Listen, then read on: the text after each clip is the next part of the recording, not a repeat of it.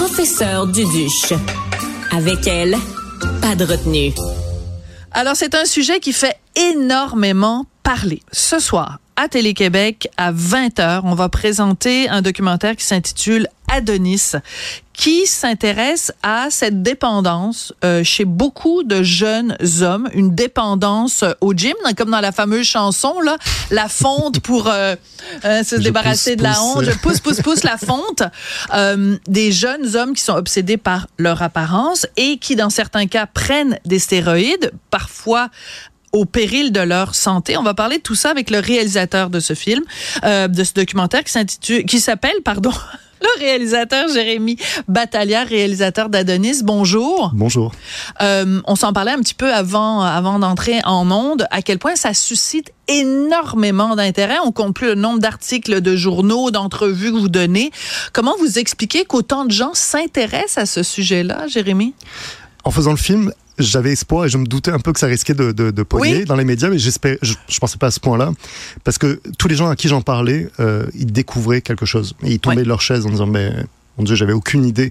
Et notamment beaucoup de, de, de parents, de mamans euh, qui, ont, qui, avaient des garçons et qui, qui me disaient mon fils s'entraîne, il faut que j'en parle avec lui. Donc euh, je sentais qu'il y avait vraiment quelque chose là que les, les gens n'avaient pas conscience que ça existait. D'accord. Alors euh, moi aussi, j'ai un fils qui s'entraîne, pas avec la même intensité évidemment.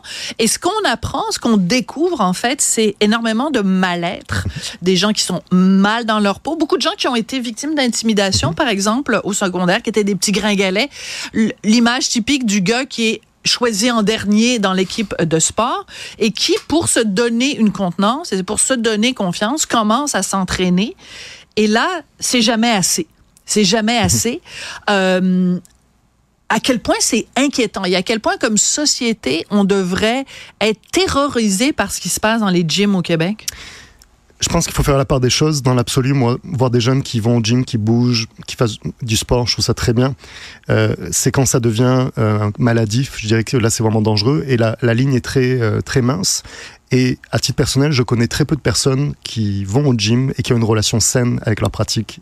Euh, de la musculation. Je, ok, c'est très important ce que vous venez de dire. Alors, on va le répéter. Vous connaissez très peu de gens qui vont au gym et qui ont une, une relation saine avec l'exercice, le sport et la santé. Moi, je suis documentariste. Euh, je parle avec tout le monde dans la vie. J'adore parler avec les gens. À mon gym, j'ai parlé avec plein de gens.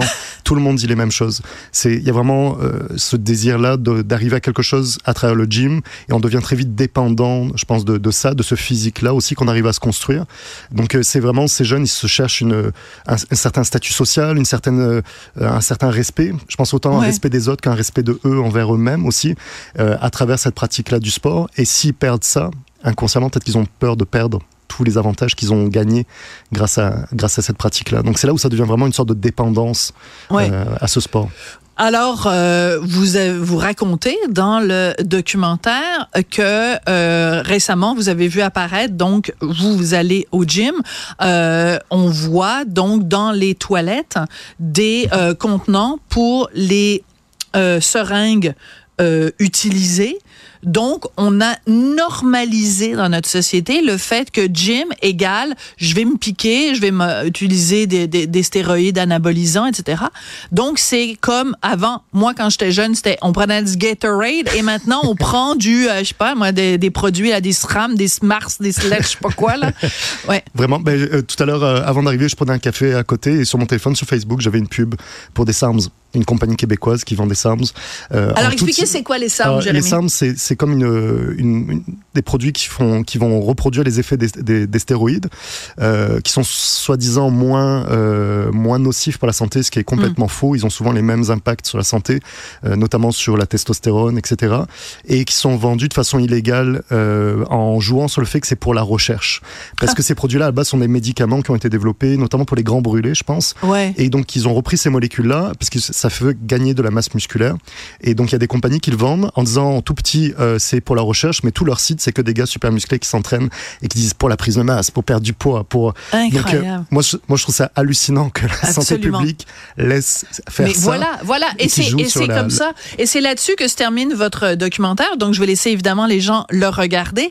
Euh, je veux pas vendre le punch, mais c'est là-dessus, c'est sur ce questionnement-là. Mhm. Comment ça se fait que ces produits-là sont encore légaux? Comment ça se fait qu'il n'y a pas une prise de conscience de la santé publique? Alors, on va écouter un petit extrait de la bande-annonce et on continue cette conversation absolument passionnante autour d'un documentaire qui lui-même est passionnant. Voilà, dans, dans, le reflet quand tu te regardes. Je me vois, Passy. C'est jamais assez. Aussi loin que je me souvienne, j'ai toujours voulu avoir un corps plus fort, plus musclé. Quand j'ai commencé à m'entraîner, la musculation était une sous-culture peu répandue. Depuis quelques années, je constate que sa popularité a explosé auprès des jeunes hommes, un véritable mouvement est né. À force de voir du monde sur les réseaux sociaux, non seulement leur physique, mais où est-ce qu'ils étaient rendus dans leur vie grâce à ça, ben, ça m'a motivé. Pour moi, un homme, faut aller au gym, il faut que tu sois baraqué un peu. Au moment où j'ai commencé à m'entraîner, j'ai découvert que les gens m'admiraient. Alors, le jeune qu'on entend au début, euh, vous lui demandez comment il se sent quand il se regarde dans le miroir, il se voit petit, euh, alors qu'il est extrêmement baraqué. Là, c'est pas Arnold Schwarzenegger, mais, mais presque. Et ça, ça a un nom, ça s'appelle une dysphorie musculaire. Dysmorphie. Une dysmorphie. Excusez-moi, donc je dois être dyslexique de la dysphorie. Alors, une dysmorphie musculaire. Tout à fait. C'est un, un, symptôme. En fait, on a le chercheur qui a, qui a inventé, je dirais ce terme. Mhm. Avant, au début, ils appelaient ça la, de l'anorexie inversée. Euh, donc c'est ce phénomène où euh, des, des, gars se trouvent jamais assez musclés, jamais assez gros dans le sens imposant ouais. euh, et qui donc c'est comme l'image du gars qui se regarde dans le miroir et il voit un, un, gars très mince dans le miroir alors que lui il est super euh, imposant et donc c'est ça qui crée aussi ce phénomène là de toujours plus et on en veut plus c'est ce qu'il dit d'ailleurs euh, il, il, faut que ce soit plus ouais. donc, et ça c'est très très dangereux pour leur santé mentale aussi là. voilà et à un moment donné vous faites toute une liste et ça prend un bon 45 secondes mm -hmm. vous faites toute une liste des effets secondaires de ces produits-là que la plupart prennent et ça inclut baisse de libido euh, bon euh, mais ça, ça, finit plus là les, les trucs ça va des choses je dirais anodines comme la perte de cheveux, l'acné ou même d'une certaine manière euh, l'apparition de seins chez l'homme, c'est un des oui. effets secondaires qui est vraiment le moins sexy la quand même. quelque chose? Gynécomastie. La gynécomastie? Euh, jusqu'à des problèmes de reins, de foie euh, et surtout de cœur et la mort. Ça c'est donc il y a voilà. vraiment alors, il y a ce, ce, ce culturiste qui était néo-zélandais. Oui, Ziz. Euh, Ziz. Et là, donc, il meurt. Alors, il fait des vidéos pour dire à tout le monde, vous pouvez être un Ziz, vous pouvez être comme moi, je suis le fils de Zeus et tout ça. Il meurt. À 22 ans. À 22 ans. Et là, au lieu que les jeunes qui l'avaient pris pour modèle disent ah ben là c'est super dangereux, on va arrêter, ben non, les jeunes le prennent comme modèle en disant moi je vais être comme Ziz, mais c'est à s'arracher les cheveux, Jérémy. Mais c'est qu'ils vend un mythe, il vend une image, en tout cas il vendait euh, dans Oui. son cas une image, et tous ces influenceurs-là vendent un- un- une image, et ces jeunes-là, ils veulent accéder à cette image-là, d'être un homme tout puissant, un homme qui a du succès, un homme qui, est, euh, qui attire les regards, qui est admiré. Donc euh, c'est c'est- très difficile parce qu'ils ont beau savoir, et surtout ils leur disent que si ils font ce qu'il leur dit, ils vont éviter tous les effets secondaires. Ah, et toujours il y a ce truc, mais moi j'en prends Ouais. pas autant que les grands, les gros bodybuild- bodybuilders qui meurent où euh, je fais attention. Mais au Québec, il y a des gens qui meurent. Là, il y a un rapport de coroner qui est sorti il y a deux semaines d'un jeune homme de 32 ans qui est mort à cause de sa prise de stéroïdes. Il y en a et, et tous Ah les oui? ans, il y en a eu plusieurs. Il y a une dizaine de cas dans les dernières années. Et ça, c'est juste les gens qu'on on sait qu'ils sont morts de ça.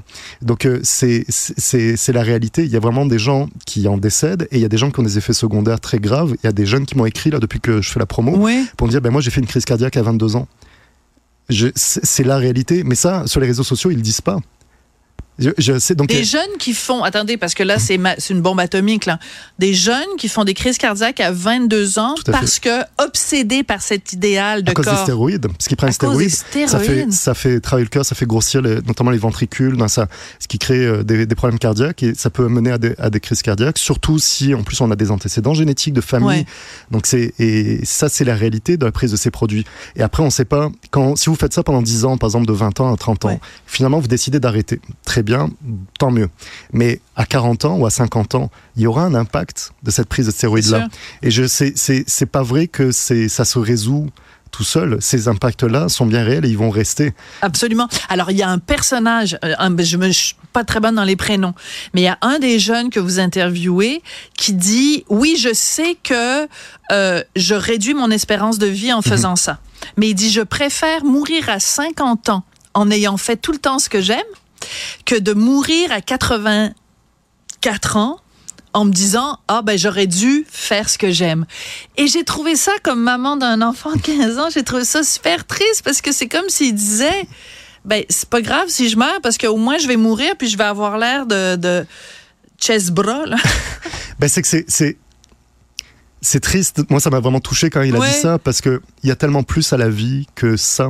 Et je pense que c'est un problème aussi que, que je vois chez beaucoup de, de jeunes et chez tous les jeunes chez qui j'ai parlé, c'est que leur identité est intimement reliée à leur corps, leur musculature. Et tout est construit autour de l'estime qu'ils arrivent à se construire avec ça. Donc c'est sûr, si on leur enlève, on leur enlève ça, il n'y a plus rien.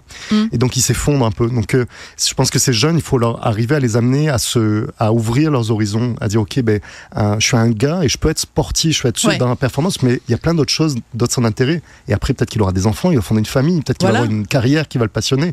Donc c'est très dur d'entendre ça parce que ça risque d'arriver. Oui. Alors, moi, je pense qu'il y a aussi toute une réflexion que vous amorcez vers la fin du reportage sur euh, est-ce que ces gars-là qui sont des, des gars plus ultra.